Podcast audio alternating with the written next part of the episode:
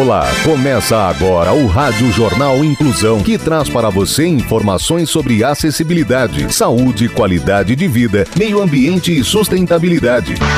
O objetivo é estimular a inclusão social e digital, divulgando matérias atualizadas sobre produtos e serviços que contribuem para a vida de pessoas com deficiência, mobilidade reduzida e da terceira idade. Jornal Inclusão. Olá, hoje é quarta-feira, 13 de abril de 2022. Eu sou Fernando Negrão Duarte. Este é o Rádio Jornal Inclusão. Hoje é dia do Office Boy. Participam desta edição os repórteres Danilo Santana, Maria Fernanda, Gabriela Brandão, Ana Catarina Veloso e Rafael Alves. Vamos para os destaques de hoje. Jornal. Jornal. Inclusão Brasil. Estudo mostra que memórias de infância podem ajudar no alívio da dor. Prisões ganham canis, onde presos podem cuidar de cães abandonados.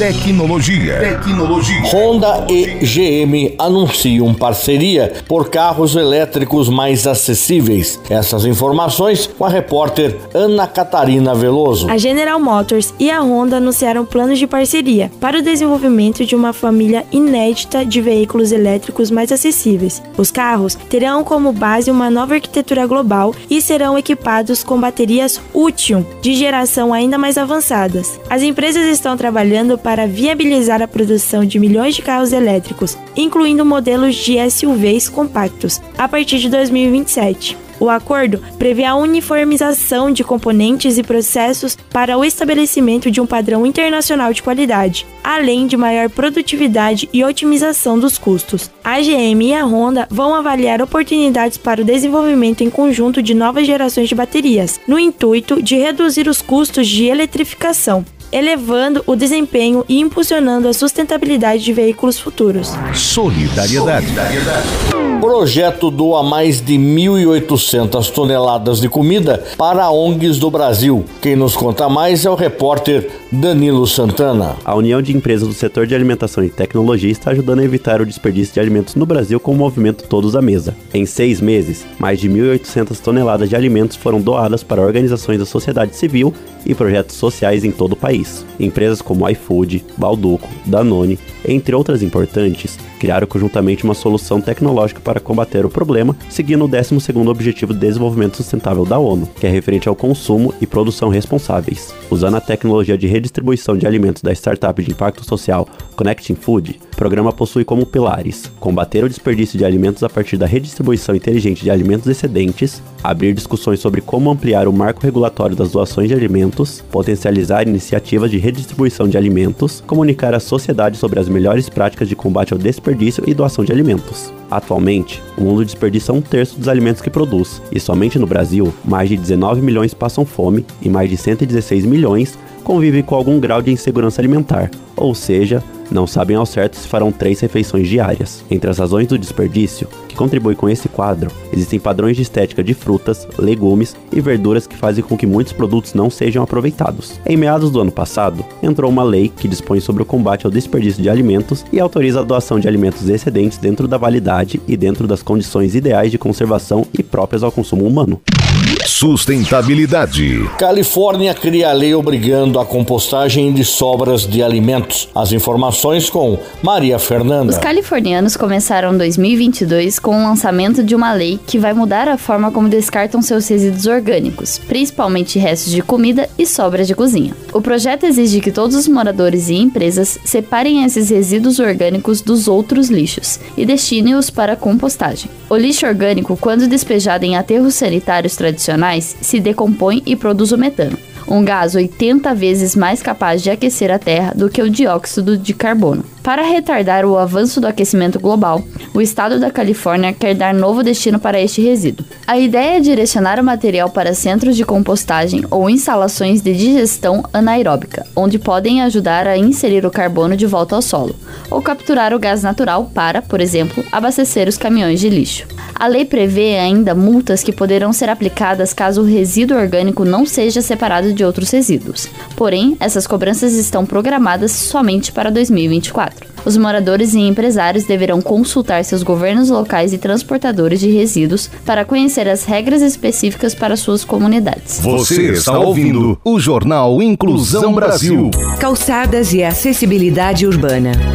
Acessibilidade. Você sabe o que é isso? Você já tentou em algum momento atravessar a rua ou pegar um ônibus com os olhos vendados, com uma muleta ou com uma cadeira de rodas? Acessibilidade. Siga essa ideia, pois um dia você também pode precisar. Saúde. Estudo mostra que memórias de infância podem ajudar no alívio da dor. Quem nos conta mais é a repórter Gabriela Brandão. Sabe aquelas boas memórias que todos nós guardamos da infância? Segundo um estudo, elas podem ser a solução para aliviar algumas dores. A pesquisa, feita pela Academia Chinesa de Ciências, revelou que o sentimento de nostalgia pode ser significativo para reduzir a percepção da dor. De acordo com os pesquisadores, em vez de recorrer direto para remédios, relembrar essas sensações é uma medida de alívio. Esse sentimento pode vir de um filme que você adorava quando criança, uma música que tocava na rádio a caminho da escola, uma sobremesa da avó, uma foto resgatada daqueles aniversários em família, entre tantos outros momentos. A explicação está na nostalgia, quando sentimos saudade do passado, e essa sensação é capaz de reduzir a percepção da dor. 34 pessoas participaram da pesquisa. Elas classificaram o seu próprio nível de dor, enquanto observavam imagens antigas, de desenhos, jogos, filmes e doces. Depois fizeram a mesma coisa enquanto eram expostos a imagens atuais e modernas. Toda a reação foi medida por um aparelho de ressonância magnética, que analisou cada um dos voluntários. Os participantes que viram imagens antigas relataram sentimentos mais fracos de dor. Agora, mais pesquisas são necessárias para entender como essa sensação afeta o cérebro em diferentes pessoas. Ação Social. Prisões ganham canis, onde presos podem cuidar de cães abandonados. Detalhes com o repórter Rafael Alves. Recentemente, o Serviço de Administração Penitenciária de São Paulo anunciou que as cadeias paulistas irão ganhar canis para que os detentos que estejam cumprindo pena possam cuidar dos animais. A Justiça de São Paulo já mantinha projetos similares nas penitenciárias de Tremembé e Taubaté, no interior do estado. E agora, outros presídios irão receber diversos cãezinhos que foram resgatados pelo Centro de Zoonose Paulista. Os animais ficarão sob cuidado dos presos que estão em regime semiaberto. A ideia da justiça é, além de dar um lar para os cachorrinhos, também instigar o carinho e o afeto, também instigar o carinho e o afeto nos detentos paulistas. O cuidado é temporário, depois os cães serão colocados em uma feira de adoção que ocorrerá em todos os fins de semana nas cidades. De acordo com o Serviço de Administração Penitenciário, a ideia é ter um avanço no processo de reintegração social, com os animais sendo bem cuidados e também podendo ganhar um lar semanalmente. Ainda de acordo com o órgão, os detentos também poderão cuidar de gatos que já circulavam as penitenciárias. De acordo com a instituição pública, o efeito dos cuidados é perceptível em todos os envolvidos no processo, dos pets aos seres humanos. A Secretaria da Administração Penitenciária, através de um comunicado à imprensa, afirma que alguns dos felinos abrigados no gatil já estavam nos arredores do presídio, mas eram agressivos e não interagiam com as pessoas. Agora, sob os cuidados dos detentos, já estão mais dóceis, menos agitados e aceitando a presença humana com mais naturalidade. Jornal Inclusão Brasil. O Rádio Jornal Inclusão de hoje termina aqui. Você também pode escutar o Rádio Jornal Inclusão em formato de podcast no Spotify. Se quiser entrar em contato com a gente, envie um e-mail para radioniso.br, repetindo radioniso.br ou pelo nosso WhatsApp. O número é 15 99724 3329, repetindo 15 99724 3329.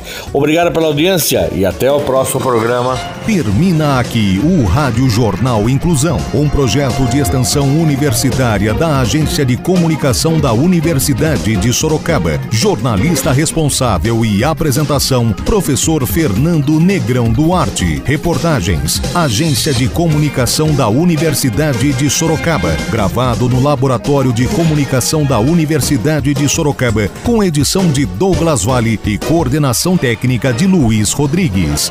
Até a próxima edição.